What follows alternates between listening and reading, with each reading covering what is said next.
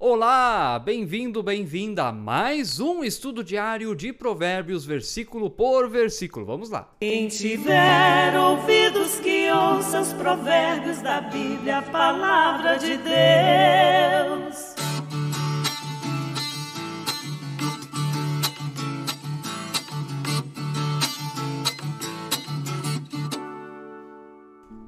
Que bom que você está aí mais uma vez para aprendermos juntos do que a palavra de Deus tem a nos ensinar. Se você está vendo pelo YouTube e ainda não é inscrito no canal, inscreva-se, ative o sininho para receber notificações de novos vídeos.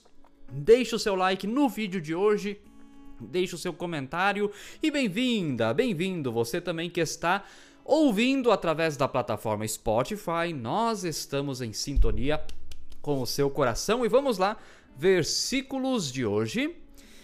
Provérbios 8, 28 a 29. Olha só, a sabedoria continua falando e ela diz: Estava lá quando ele firmava as nuvens de cima, quando estabelecia as fontes do abismo, quando fixava ao mar os seus limites, para que as águas não transgredissem a sua ordem, ordem quando ele compunha os fundamentos da terra.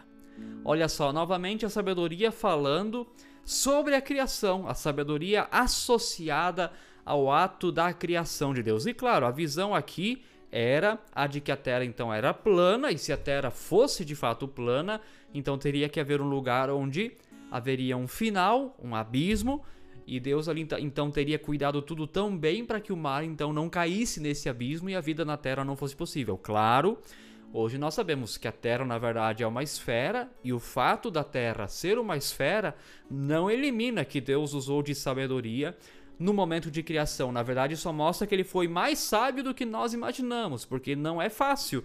Se você tem uma Terra como um disco, é, colocar ali a água e fazer então barreiras, muros para segurar essa água. Fazer ela esférica é muito mais sábio, inclusive da parte de Deus, porque não tem para onde a água fugir. Por causa da lei da gravidade, ela precisa ficar presa à terra. E mesmo que ela evapore, se torne água evaporada, se torne um gás, ela retorna de novo.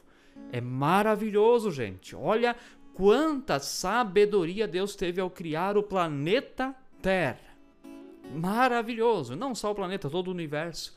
Mas essa seria a tradução do versículo para o dia de hoje. Porque os dias de hoje, o que a ciência descobriu hoje sobre a Terra, não elimina o que está na palavra de Deus. Apenas mostra que Deus, de fato, foi mais sábio do que até o autor de Provérbios estava imaginando. Maravilhoso isso. Então, é isso.